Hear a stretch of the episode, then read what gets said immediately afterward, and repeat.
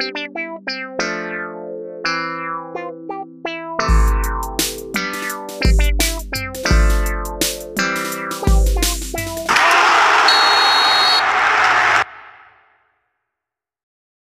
dia, boa tarde, boa noite, queridos e queridas ouvintes do Boleirês. A linguagem da bola. Estamos começando mais um programa, mais um programa com uma derrota e um empate da dupla Grenal, né? Mais uma, uma rodada sem vitórias da dupla. É, o Campeonato Brasileiro tá feia coisa, né? Já não basta as competições internacionais. E falando sobre isso, já vou aproveitar para avisar os nossos queridos ouvintes, né? Que este que vos fala, arroba o Léo Batata, não assistirá mais jogos da equipe do Internacional. Então ele será o âncora né, do programa até que Edenilson e Galhardo saiam.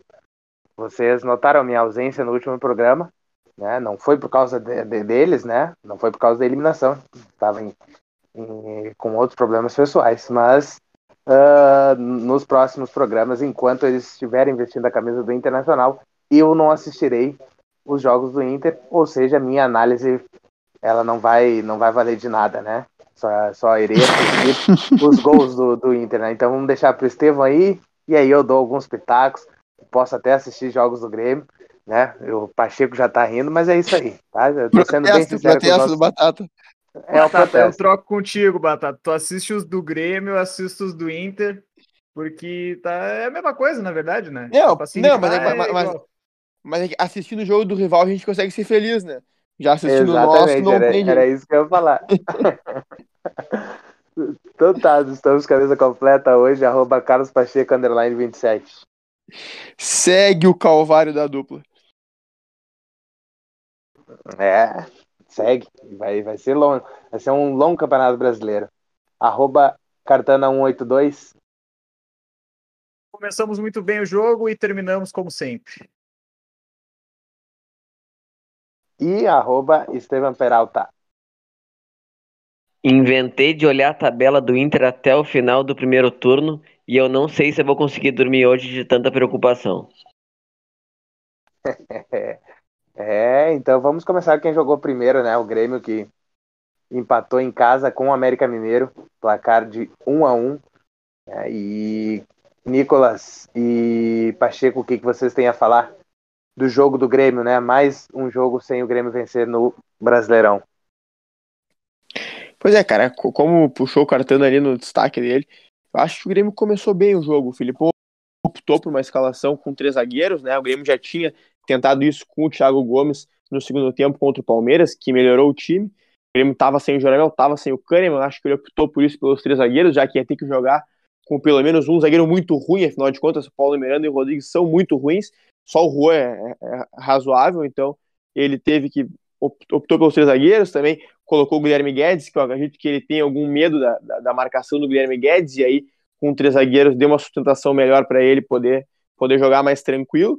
Então ele fez essas opções, manteve os dois volantes ali, o, Fernando Henrique e o Bob Sim, acabou sacando o Jean-Pierre, que vinha jogando já alguns jogos e, e tem a qualidade do passe, mas a, a produção também não não estava lá essas coisas e, e, manteve ali né, a estrutura do, dos dois ponteiros. O, o, Douglas Costa voltou pelo lado direito e pelo lado esquerdo ficou o Alisson. Aí eu até acho que foi um certo equívoco. Eu preferia que tivesse ficado o Léo Pereira, afinal de contas, nos jogos que eles vinham jogando juntos, o Léo Pereira vinha rendendo bem melhor que o Alisson, sendo forte defensivamente também, lutando muito mais do que o Alisson e até uh, produzindo um pouco mais na parte ofensiva. Não que fosse algo incrível, mas vinha produzindo mais, pelo menos chegando e tal, né?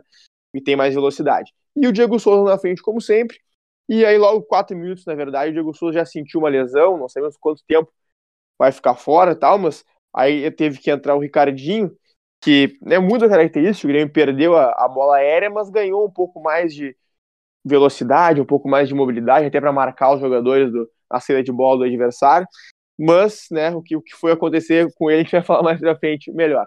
Então, no primeiro tempo, o Grêmio Acho que estava bem, como disse o Cartana, começou o jogo assim legal, a defesa estava forte, o América não ficou tão fechado quanto eu achei que ficaria, tentou jogar também, o Grêmio estava se defendendo legal e saindo bem no contragolpe, com transição rápida, muito boa. Acho que fez um primeiro tempo bem legal, conseguiu fazer 1 a 0 uh, poderia ter feito mais gols, o Alisson perdeu um gol sem goleiro e tal. O Douglas Costa acho que fez uma partida boa, assim, ah, razoavelmente boa, nada demais, mas uh, vindo da ponta para o meio, sendo quase um 10 mesmo ali nessa situação, encontrou alguns bons passes, nada que fosse incrível, mas fez um bom jogo, achei, uh, no primeiro tempo. E agora o Grêmio acabou sofrendo um gol daqueles, assim, um lance absolutamente de azar. O time que tá na situação que o Grêmio tá, assim, incrível como tem azar, né? Uma bola rebatida do Juan com o adversário, sobra entre o Paulo Miranda e o Chapecó. O Paulo Miranda, na minha opinião, bem lento, né? Não consegue fazer cobertura. O Chapecó tenta sair, mas não era para ele. A bola foi curta, ele não ia conseguir mesmo. Ficou vendido na situação, não foi culpa dele. E o Grêmio toma um gol mandrake desse, sofre empate no jogo que estava bem.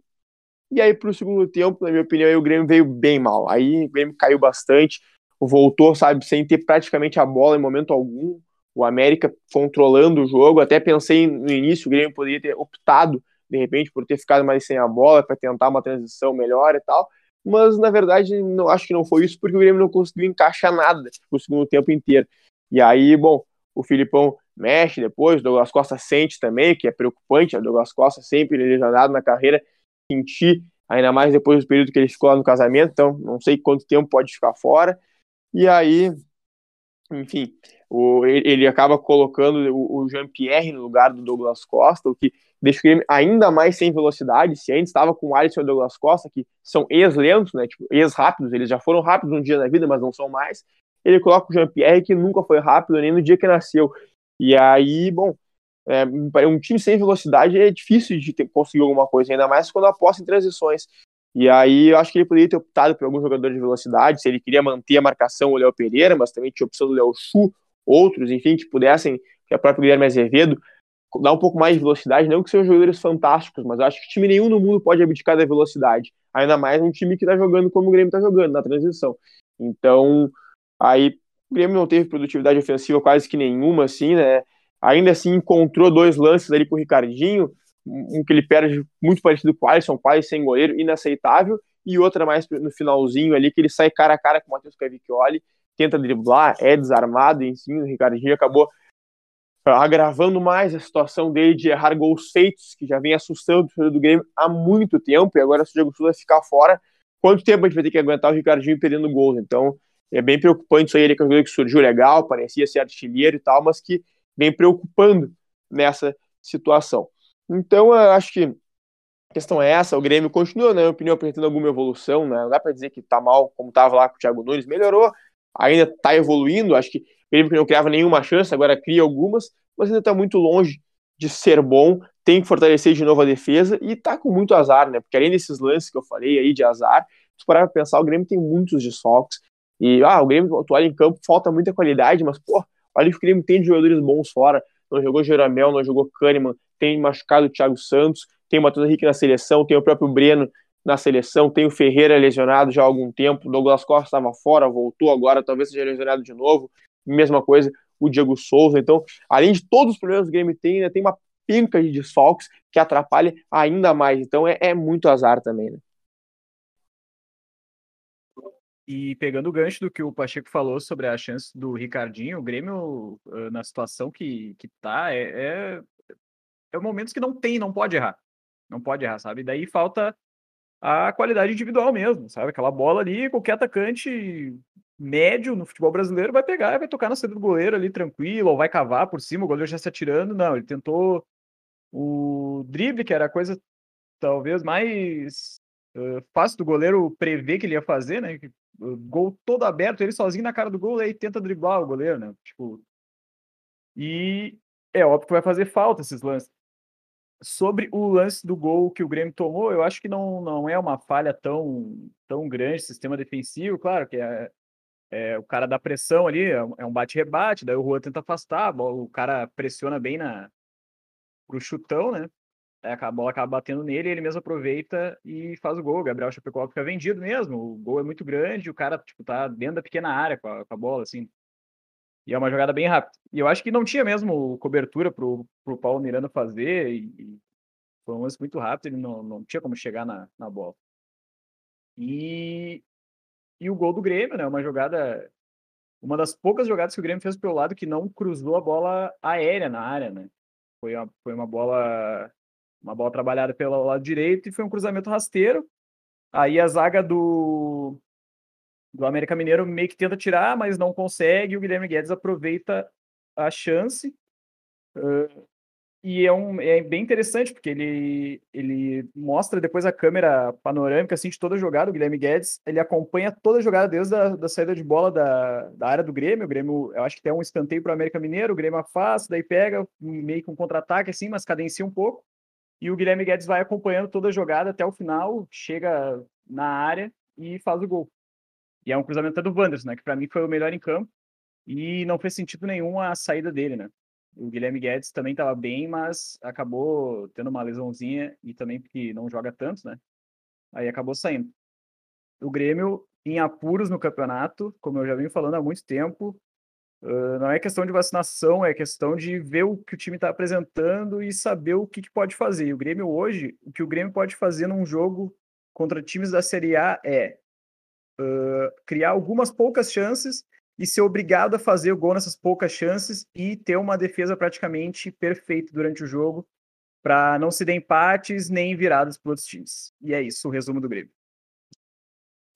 Pois é, o Caratana trouxe aí a questão do Guilherme Guedes, que há muito tempo era pedido por todos nós gremistas, afinal de contas, Cortez e Diogo Barbosa, ninguém mais aguenta jogar pelo Grêmio. E o Guedes, pô, fez um bom jogo, eu concordo com o Cartana, acho que ele estava em campo, além do gol, jogou bem melhor que os outros dois, mas sentiu de novo, né? Então, engrossa a lista de preocupações ali que eu, que eu dei antes. O Grêmio tem, o Grêmio tem quase um time inteiro fora, isso é uma coisa muito preocupante, né? Porque tem, mesmo com os problemas, ele podia ter bem mais qualidade do que tem. ele é um guri bem criativo, né? A gente vê que ele não, não é aquele jogador que tu que tu já sabe o que ele vai fazer, né? Por exemplo, o Cortez pega a bola ali, tu sabe que ele vai tocar pro ladinho, alguma coisa. Não, o Guilherme Guedes, ele, ele tenta o drible, ou ele tenta uma movimentação diferente. Às vezes puxa pro meio, às vezes puxa pro, pro fundo, né? É, então ele é bem diferente dos dois e a qualidade técnica também, né? É, eu acho que falta é uma parceria para ele naquele lado esquerdo. Talvez o Ferreira, quando voltar, possa, possa ser uma parceria para ele naquele lado esquerdo. E ele também ser uma parceria pro Ferreira, né? O Ferreira andava muito sozinho quando eu tava jogando. Então acho que talvez agregue bastante um com o outro ali na, naquele lado. É verdade, cara. E assim, esse sistema com três zagueiros, ele, ele dentro do grupo do Grêmio é complicado, assim, porque o Grêmio tem poucos zagueiros, né? Em questão números mesmo. Mas uh, eu acho que de repente, emergencialmente, pode não ser ruim esse sistema. Afinal de contas, o Jeromel e o Kahneman são muito bons, pode botar o Juan junto a eles.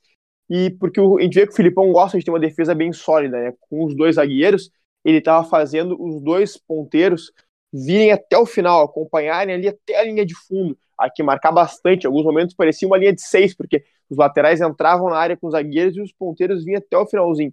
E a gente sabe que quando o Grêmio agregar mais qualidade, com o Douglas Costa numa ponta, com o Ferreira na outra, que é a hora que a gente pretende melhorar bastante, né? Porque vai ter mais qualidade, vai ser difícil fazer isso, porque nem o Douglas nem o Ferreira não vão conseguir ficar acompanhando do lateral até o final, até linha de fundo sempre. Então, de repente, os três zagueiros possam ser uma, uma boa alternativa para dar um pouco mais de liberdade para esses dois jogadores, que são fundamentais para o Grêmio tentar querer algo mais no campeonato, porque né, né, tem que ter mais qualidade, esses dois jogadores têm muita qualidade. Então, de repente, esses três zagueiros possam ser uma, uma solução para o Grêmio, esse sistema aí com três zagueiros, ou até de repente, ao invés de três zagueiros, três volantes, mas uma outra situação de ter um cara mais ali na marcação para dar um pouco mais de liberdade para os pontas, que são os bons do time e, e, e é questão isso, eu acho que Cartana falou de preocupação e tal, né? Mas há, há uma evolução. Eu, Pacheco, só para só a gente ficar nesse assunto, uh, o, o, futebol hoje, com toda a evolução e preparação, todo mundo, todo mundo bem condicionado e todos os times sabendo muito bem fazer as transições, eu acho que ou uh, outros têm que marcar bem na frente para conseguir quebrar bastante a jogada do time para não precisar o, os alas ali, os pontas ficar perseguindo os laterais até o final ou, ou tu corre atrás lateral e faz a cobertura, né? Agora, ter os pontas morto ali, que não acompanha ninguém e nem consegue marcar na frente, é uma coisa que não, não tem como, sabe? Não, claro, não. Evidentemente que hoje em dia não dá mais para o cara ficar brincando. Né? No máximo, o centroavante às vezes fica um pouco mais livre. Mas, de qualquer forma, tanto o Douglas Costa como o Ferreira vão ter que marcar, né? Mas uma coisa é marcar no setor de meio ali Outra coisa é, é, acompanhar até a última linha, né? Então acho que é, é, é essa é a grande diferença que eu, eu chamo atenção. E, e o Grêmio teve alguma evolução e tal. Eu acho que o Grêmio bem, jogar bem, bem mesmo, e ser bom esse ano não vai acontecer. Já, já, já, isso aí a gente já largou essa expectativa, né? Só que a gente sabe que no futebol, já falei isso aqui algumas vezes, é muito mais fácil do ser o time que se retranca e sai no contra-ataque. Então acho que em muitos jogos o Grêmio vai poder fazer isso, contra times médios e pequenos até que não estão respeitando o Grêmio, contra times grandes. Me preocupa um pouco mais os jogos que o Grêmio vai ter que criar, vai ter obrigação, porque aí vai ter que ter uma qualidade que não tem. Então, o Grêmio tem que pensar nessas questões aí do contragolpe e tal. Então, marcar bem, ter velocidade e qualidade para a transição é, é, é, a chave para o Grêmio conquistar alguns bons pontos no campeonato. E é claro que a gente fica puto da cara vendo o Grêmio jogar, perder pontos assim, estraga o nosso dia, um horror. Só que, parando para pensar calmamente, é melhor ter calma, porque não ter calma e deixar a bola queimar no pé é isso que é o caminho mais rápido para a Série B e se tu parar pra pensar, eu até falei isso quando o Filipão veio, que o Grêmio precisava fazer um campeonato normal de Grêmio dali pra frente para escapar. Hoje mesmo eu tava olhando, se o Grêmio fizer 50% de aproveitamento no resto do campeonato, o Grêmio escapa. E 50% de aproveitamento não é nada demais. 50% de aproveitamento é menos do que um campeonato normal do Grêmio, mais ou menos. Então, sabe, então tem que ter calma. Óbvio que a gente vai perder muito ponto mesmo, a gente vai se retar muito, porque para fazer 50% de aproveitamento significa que a gente ter que perder 50% dos pontos, ou seja, isso, isso é irritação pra cacete. Agora, ainda assim, dá para fazer, dá para fazer, por exemplo, aliás, as últimas duas rodadas aí, o Grêmio ganhando o Fluminense fora, empatou com o América em casa. A gente fica puto por empatar com o América, mas bem ou mal foram quatro pontos em dois jogos, então não é terrível. Então acho que é por aí, a gente vai se irritar muito, porque a gente vai perder muito ponto ainda, mas dá para escapar, não é matematicamente algo impossível de fazer. É só jogar uma bolinha legal, que a gente já tá evoluindo da merda ridícula que tava, agora tá só uma merda. E. É, o grande quali... problema é fazer tem qualidade 50% entrar, né? contra equipes mais qualificadas, né? Porque a gente perdeu muito ponto contra equipes fracas, né? Não, sim, claro, mas assim, cara, uh, vai entrar mais qualidade, então o Grêmio tem algum potencial para melhorar um pouquinho ainda, voltando esses jogadores aí que eu falei, todos esses que estão fora. E, cara, também perdemos alguns pontos já contra alguns times bons e tal, então, né? E tem aquela situação de que às vezes o jogo contra um time bom, tá, contra um time maravilhoso, não, mas contra times razoavelmente bons, às vezes é mais fácil tu poder te retrancar e tal, do que contra um time terrível que tu tem que atacar e aí não consegue. Então acho que dá, dá. Só, dá, dá se a gente tiver calma, dá. Então tá, é justamente para não estragar meu dia, como o Pacheco falou, né, que eu parei de ver o jogo do Inter, o Inter que novamente perdeu para o Atlético Paranaense lá na Arena da Baixada, né? Isso não é novidade para gente.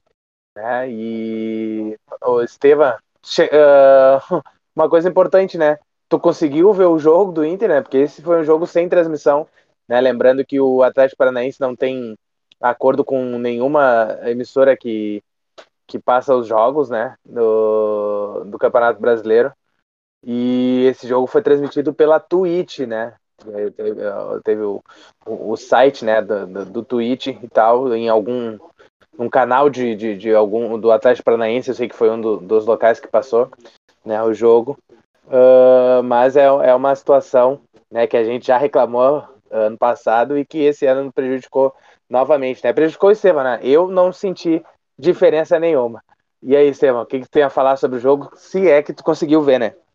Não, consegui ver sim, Batata eu recorri ao bom e velho Futimax ponto grátis, que agora tá com esse novo, esse novo nome, né? Futimax ponto grátis. Então, quem tiver com dificuldade de ver o jogo aí, os jogos que, por exemplo, não tem TV a cabo, recorre ao bom Futimax. Mas claro, com um bom antivírus no seu computador, porque o que deve ter de cavalo de Troia ali é brincadeira. Polícia Federal, olha aí, ó. fazendo merchandising aqui do, do Futimax. Mas, escuta, Batata. Ô, ô, ô, Estevam, escuta, escuta, Estevam, ô, Estevam, escuta, as, as moças aquelas ficaram flertando contigo durante o jogo? É, o Futimax tem isso, né? Que ali em cima dizem, fulana está a 3km de você e quer se encontrar. Ou às vezes também matam. Eles matam algum famoso, né? Ah, Felipe é. Coutinho bate o carro e perde tudo ou, ou conheço o que aconteceu lá no não sei o quê. Então, é tragédia. É tem, tem tragédia. tragédia do Luciano Huck. Mano, eu sempre Silvio clico Santos. ali onde diz, ah, na, uh, garotas querendo namorados a 3km, uma coisa assim. Eu sempre é. clico ali e, e estrago é meu computador, velho. É. Ah, não, e tu também tu clica naquele lá, né? A, a, aumente seu pênis com gel radioativo. Avacalhou o bagulho, né? Ô, Batata, ô, Batata, essa, é, essa é a hora do mediador intervir e acalmar os ânimos. Não, mas tá bom, eu tô gostando, eu tô dando risada aqui. Me, me passei, me se passei. passaram, né? Mas tudo bem. Me- Era pra falar me sobre o. Inter, né? Já tô falando até sobre outras coisas. Tá. P- Perdão aos ouvintes. Mas falando um pouco do jogo, né? O Inter perdeu por 2 a 1 e os dois gols na falha de quem? Na falha do querido Vitor Cuesta, né? Que já venho criticando faz tempo esse jogador. No primeiro, primeiro gol ele faz uma falta burra, bizarra na frente da área. Aí o Terans bota a bola no ângulo, claro, no canto do Daniel. Eu, particularmente, não achei falha, né? Até os amigos goleiros aqui podem comentar. E o segundo lance, e o segundo gol, um cruzamento, e ele rebate para o meio da área, deixando a feição para o jogador do Atlético marcar o 2 a 0 Depois, no segundo tempo, o Inter conseguiu melhorar um pouco com as mudanças, né? Entrou o Palácio, que cansado de falar aqui, né? Que é um jogador que merece ter sequência. Ele tem outra dinâmica. Quando ele consegue jogar solto, tem muita qualidade de botar os companheiros na cara do gol. Não entendi também porque o Caio Vidal saiu, né? O Caio Vidal fez um gol no primeiro tempo, mas foi anulado por causa de uma falta no início da jogada do, do Heitor. Então, o Caio Vidal estava bem, hoje jogou pela ponta esquerda, né? Que eu acho que ele tende muito a render ali para cortar para o meio e bater, como foi o gol anulado que ele fez. Então, acho que o Aguirre vai ter essa semana aí para trabalhar, né? agora com semana cheia, sem Libertadores, sem Copa do Brasil, nesse elenco super campeão, não vai ter essas competições para atrapalhar o descanso deles.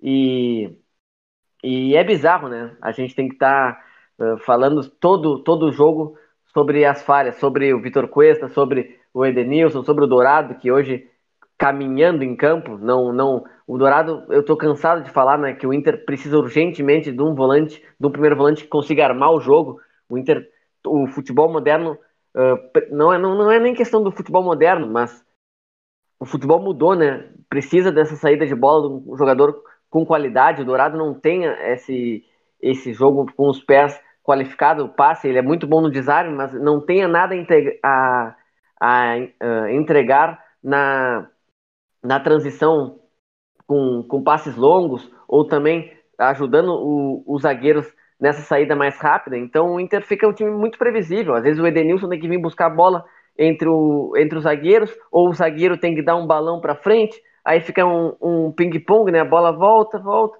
e o Inter não tem nenhuma armação. Então o Aguirre vai ter essa semana aí para trabalhar, vai ter todas as semanas agora para trabalhar, semana cheia, e vai ter que encontrar o time ideal para o time escapar do rebaixamento, porque essa é a, é a disputa do Inter no campeonato. O Inter tem 14 pontos, faltam seis jogos, e como eu disse no meu destaque inicial, né, eu estou preocupadíssimo, olhei os seis jogos. O Inter tem um confronto direto agora com o Cuiabá no sábado, é um confronto de seis pontos. O Cuiabá está a, a três ou dois pontos do Inter, só vou confirmar aqui. Cuiabá tá com 12 pontos, tá a 2 pontos do Inter e joga na segunda-feira, né? Que nós estamos gravando pós-jogo do Inter no domingo, joga na segunda-feira contra o Corinthians em casa. E eles têm, além do jogo contra o Corinthians, que eles vão jogar no, na segunda, eles têm outro jogo atrasado contra o Grêmio, né? Que também vai ser confronto de 6 pontos pro Grêmio. Depois o Inter vai pegar o Flamengo fora, que é 0 pontos. Depois o Fluminense em casa, que é um time muito organizado, que o Inter vai ter que jogar muita, mas muita bola para tirar pontos do Fluminense, para fazer os três pontos. Acho bem difícil. Aí depois pega o Santos na Vila Belmiro, que é um tabu, né?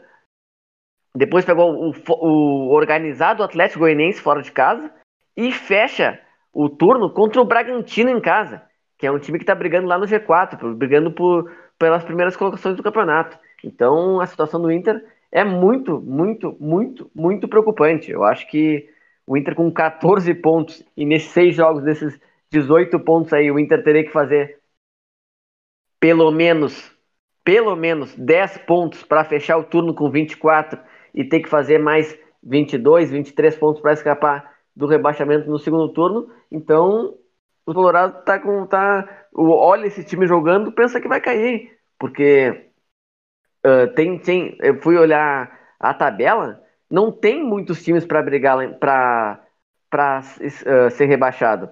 Porque tem times que estão jogando melhor que o Inter. O, a Chapecoense é o único time que já está tá na, na série, série B 2022. Depois tem o Grêmio ali, que está tá na mesma situação do Inter. Tem o São Paulo no rebaixamento, que eu acho que é um time que não vai brigar lá embaixo. Daqui a pouco, hoje foi hoje no domingo foi goleada pelo Flamengo, mas é um time que não vai brigar lá embaixo até o final do ano. Depois o Inter tem um Cuiabá, que eu disse que é o confronto direto. Acho que o Juventude também é um time muito mais organizado que o Inter, apesar que o Inter ter vencido a partida no confronto direto, é um time muito melhor, muito mais organizado, né? A gente não vê um horizonte no Inter que pode melhorar, então eu estou bem preocupado. Acho que são poucas vagas lá embaixo. O Inter já jogou com o esporte um confronto direto, empatou na primeira rodada. Então, esses jogos com, com os times lá embaixo, o Inter não pode perder mais pontos, porque é confronto direto, é confronto de seis pontos. O Inter e o Grêmio, o campeonato do Inter e o Grêmio é, é fugir do, da Série B 2022. Até estou surpreendido com o Pacheco, que está muito, parece muito confiante, que 50% dos pontos uh, é possível. Claro que é possível, mas a gente não vê no, no, no, Inter e nem no Grêmio uma confiança assim. Qualquer time que o Inter e o Grêmio pegam no campeonato é confronto duríssimo. São times organizados. Tirando a Chapecoense ali, o América Mineiro é um time organizado, o Inter empatou lá com o América, o Grêmio empatou na Arena. Com o esporte, o Inter empatou, o Grêmio perdeu do, do esporte lá no, lá na Ilha do Retiro, né? Então, a situação tá complicadíssima, tá complicadíssima. O Inter só tem essa competição e vai ter que começar a, a organizar o time Aguirre, tirar algumas peças, esses, esses medalhões e botar a gurizada para jogar, botar o Juan Manuel Cuesta para jogar, botar o Paulo Vitor, né? Porque será que o Inter vai renovar com o Moisés no final do ano? O Inter não vai renovar com o Moisés. Bota o Paulo Vitor para jogar o lateral esquerdo. Bota o, o Palácio para jogar, que é, um, que é um dos melhores do time que vem entrando e tendo regularidade. Agora vamos, é, o Inter tá nas mãos do Tyson, tá nas mãos do Maurício. Tem que botar esse trio para jogar, Tyson, Maurício, Palácio, porque tem que ter criatividade e lá na frente botar a bola para dentro, né? O Yuri Alberto tá numa uma fase, o Thiago Galhardo, né? Um leão para enfrentar os torcedores no, no aeroporto, né? Teve até essa discussão no, no embarque lá para Curitiba, né? Que o Galhardo, o Dourado e o Yuri também, né? Meio que encararam os torcedores, que eram três torcedores ou dois que estavam lá uh, protestando, né? Sem violência contra esses super campeões do Inter que conseguiram mais um vexame na, no meio da semana contra o Olímpia. Já tinham sido eliminados em casa por vitória na Copa do Brasil. Então, o ano do Inter é o ano de salvação, o ano de fazer 45 pontos e já planejar 2022 fazendo uma limpa do elenco, né? Que já deveria ter feito já deveria ter feito, uh, já deveria ter feito há anos, porque tem jogadores que estão aí 5, 6 anos, não ganharam nada e seguem intocáveis no time titular. Ô Estevão, uma coisa que me preocupa no Inter é o seguinte, o Inter tem mais pontos que o Grêmio, claro, mas o Inter, diferente do Grêmio, não tem tantos jogadores a agregar ainda mais para frente, tendo coisa de reforço, tá, de, de desfalques. E também o Inter já fez a troca de treinador e não respondeu, né? Não, não mudou muito a situação. Alguém já tá um bastante tempo aí no Inter e, né? Não, não deu nenhuma resposta, ainda melhorando muito o que acontecia com o Ramires. Então é uma situação que preocupa um pouco o Inter, né? Essa não reação. É, um ponto positivo de tudo isso, né? A gente pode pegar é que o Inter está eliminado de todas as competições que tem no meio da semana, né? E até o Brasileirão não ser jogado quarta e domingo, o Inter vai ter a semana cheia, né? Essa já é uma que o Inter vai poder trabalhar uh, e o Aguirre vai poder descansar os jogadores que dizem que estão cansados, né? Que o Inter tá, tá, tá tendo uma maratona de jogos bem, bem grande, não teve pré-temporada e tudo mais e vai poder também implementar aquilo que ele quer, né? Já que ele não, não conseguiu treinar. Essa é a única coisa que a gente pode dizer e defender, né? Esse elenco do Inter aí, como o Estevam falou, né?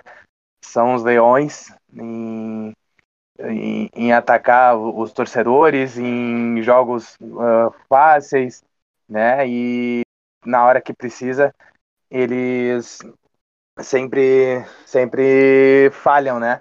A gente já tá acostumado com isso. E outro ponto positivo, outro ponto positivo, Batata, é o mercado, né? Que eu até esqueci de falar. Mercado que sempre foi um líder por onde passou, tem experiência jogando no Sevilha, na seleção argentina. Acho que é um jogador que vem para agregar e espero que motive esse, esses jogadores aí, né? Tenha, tenha um, um eu acho, eu acho difícil, né? Porque para todo mundo que tem um cara que eu sigo no Twitter que é o Nando Rocha, né?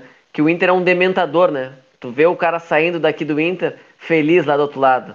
Parece que o Inter suga a energia das pessoas. Então, vamos ver se o mercado consegue animar esse time e essa defesa aí para o time melhorar, né? Espero que o Cuesta vá para o banco com a chegada do mercado. Será que é o mercado assim, tem algumas coisas para comprar para fazer esse time jogar bola de novo? Piadinha da praça é nossa essa, né? Não, não, não, é. ô, Batata, ô, Batata, a questão Pipo... é se, se ele jogar é, pipoca bem... Tem, pipoca tem bastante no Beira-Rio, Batata. se, se, se ele jogar bem, será que vai ser o supermercado? Vai fazer a concorrência do tio Zafari, hein, aqui em Porto Alegre. Eu achei que, eu, eu achei que, o, que o, o Estevão ia falar também que um dos pontos positivos era que o, o Edenilson já não tá mais com cabelo cremoso, né? Eu vi no, no, no Instagram e tal, que ele, que ele já então, tu anda pintou o cabelinho então. de preto de novo. Não, vi no Instagram que, que a, a, mídia do Inter é muito boa, né? Até quando o Inter perde, eles põem lá o resultado com, com uma foto. É, é inacreditável. Mas tem que ah, informar, né? Não adianta. Super Ed marcou uh, de novo. Né? É... Oi? Super Ed marcou de novo. Ah, barbaridade. Impressionante. Não, Bom, mas a gente vai, vai, aproveitar. Cartana, se ele, peraí, Cartana, se ele mantiver a média, vão ser 38 gols no campeonato, né? Exatamente, mas é que daí acontece aquela coisa, porque o VAR tem que colaborar também, né? E o juiz também. Aí não é claro. é todo jogo. Não, mas, mas é como que não é todo jogo, é todo jogo, cara. Raramente é. falha. É, quase todo jogo mesmo. É bom que em jogo decisivo ele não faz, né? acontecer. né? É, não. Não vai acontecer esse, é esse lance aí da média. Na, na Libertadores vai, vai, aparecer vai aparecer um jogo decisivo daqui a pouco. Aí no jogo decisivo ele vai perder, entendeu? Então ele não vai conseguir manter. uh, mas a gente vai falar também um pouquinho, né, que no, no final da, da última semana iniciou a, as Olimpíadas, né, e o Brasil está jogando no, no, futebol masculino e feminino, né? O masculino iniciou a sua jornada vencendo a Alemanha por 4 a 2 e no segundo jogo empatou em 0 a 0 né? E, o, e a seleção feminina que venceu o primeiro jogo por 5 a 0 né? E o segundo jogo foi um belíssimo empate em 3 a 3 contra a seleção da Holanda, né? Pacheco, quer falar alguma coisinha aí? Não, só, só fazer alguns comentários rápidos aqui que nesse último jogo da seleção brasileira, esse empate com a Costa do Marfim, o Brasil foi assaltado pela arbitragem, né? Não sei se o pessoal assistiu o jogo e tal, mas com 15 minutos de jogo, o Brasil teve um jogador expulso, o Douglas Luiz, num lance absurdo. O Douglas Luiz nem sequer toca no adversário, que se atira, e o VAR chamou o juiz para expulsar num lance que foi uma clara simulação do jogador marfinense. O, o VAR chamou o, o, o, o juiz para expulsar o Douglas Luiz. Então, uma situação absolutamente absurda, né? A arbitragem americana, no, norte, estadunidense, né? Que a gente sabe que não é tão tradicional assim no futebol viu ali uma situação inexplicável e aí prejudicou o Brasil, né? O Brasil jogar um jogo inteiro com um jogador a menos aí. Até o Brasil não fez um mau jogo, conseguiu ser superior à Costa do Marfim, mas não, não acabou não encontrando as oportunidades de gol com o jogador a menos durante toda a partida, mas tem bastante qualidade aí, com certeza vai, vai brigar pelo ouro. E no feminino, como o Barra também disse, né? O Brasil despontou bem, tá, tá participando legal. O, o, grande ponto que chamou mais atenção depois do jogo contra a Holanda foi a goleira Bárbara, né, que está meio, meio fora de forma, acabou falhando em pelo menos um dos gols, né? O outro ainda foi discutível se ela poderia ter tido mais impulsão ou não, mas é, esse é um ponto do futebol feminino, né? O futebol feminino uh, tá, tá indo muito bem na, na linha e tal, a gente vê as jogadoras indo bem, é um pouco, um pouco menos físico que o futebol masculino, né? Tem um pouco mais de espaço, lembra um pouco o futebol masculino de alguns anos atrás, que até o pessoal gosta mais, assim, tem gente que diz que gosta porque uh, tem mais espaço, dá para ter mais individualidade e tal, mas na, no gol ali é um ponto que tem que evoluir, né? As goleiras ainda me parecem ter um pouco de dificuldade, tá? É uma questão de ter que evoluir os treinamentos, a preparação, porque assim como o futebol masculino também, os goleiros, se for olhar 20, 30 anos atrás, é, o desempenho era muito diferente do que é hoje. Então, o goleiro tem que ter técnica, tem que ter um treinamento forte, tem que ter uma parte física muito boa. E, e, no feminino a gente vê isso aí falhando um pouco às vezes, a Bárbara principalmente está meio fora de forma, então é claro que isso dá uma, uma, boa atrapalhada, né? Mas vamos lá, que o Brasil com certeza tem condições de brigar pelo ouro. Mas, Pacheco, essa, esse assalto né, que tu falou que a seleção teve, não foi tão ruim assim, né? Já que o grande Matheus Henrique vai poder jogar na próxima partida, né? Ele que, junto com o Breno, é, estão especializados a servir o Gatorade, né, no, no, pro, pro pessoal. lá na, nas Olimpíadas e tal, mas o Matheus Henrique vai, vai ter essa oportunidade de jogar no último, na última partida, né, contra a Arábia Saudita, valendo a classificação para a próxima fase das Olimpíadas, né? Batata, olha, o cara consegue tocar corneta nessa situação, ele tem que estar de parabéns. É verdade. É, tem que lembrar o Batata que ah, é. fala, fala Nick. e o Wallace carregaram a seleção para o ouro olímpico né, no, na Rio 2016, né? E o Rodrigo Dourado tava ali, né? Oferecendo, é, o pessoal o Rodrigo... queria de, de morango, de laranja. É, mas. O Dourado é medalhista o... de ouro na Olimpíada. Ele pode falar isso. Cartana, né? O Cartana tá de sacanagem. O Wallace carregou o time. Não, essa aí é pra encerrar o programa. O Luan e o Wallace. Não, mas verdade se agita. A, a, o ponto de virada daquela seleção foi quando entraram os dois jogadores, né? Bem ou mal, a seleção não via bem ali até, essa, até a entrada dos dois. Lembrando, né, para terminar de vez o programa, até quem era o auxiliar técnico do Rogério Micali? Começou, começou. Começou, que começou era auxiliar te... Quem era o auxiliar técnico do Rogério Micali em 2016? Era ele, era ele? Helma. Era ele, o Dair Helma. Então Deu tá, com essa informação... Encerra, encerra antes que o Estevão fale. Exatamente, para deixar Não, o Estevão bem feliz. Se me deixar, eu queria fazer. Eu sei que o programa é de futebol, né? Mas como a gente está nessa vibe Olimpíadas, eu queria falar um, uma curiosidade sobre o surf, né? Que é que no. Fala. Mas uma besteira gigante, vai lá, vai lá. o lado bom do. O... perdão, perdão. perdão, perdão. Mas aqui no surf, né? O lado bom do tubarão japonês. É que...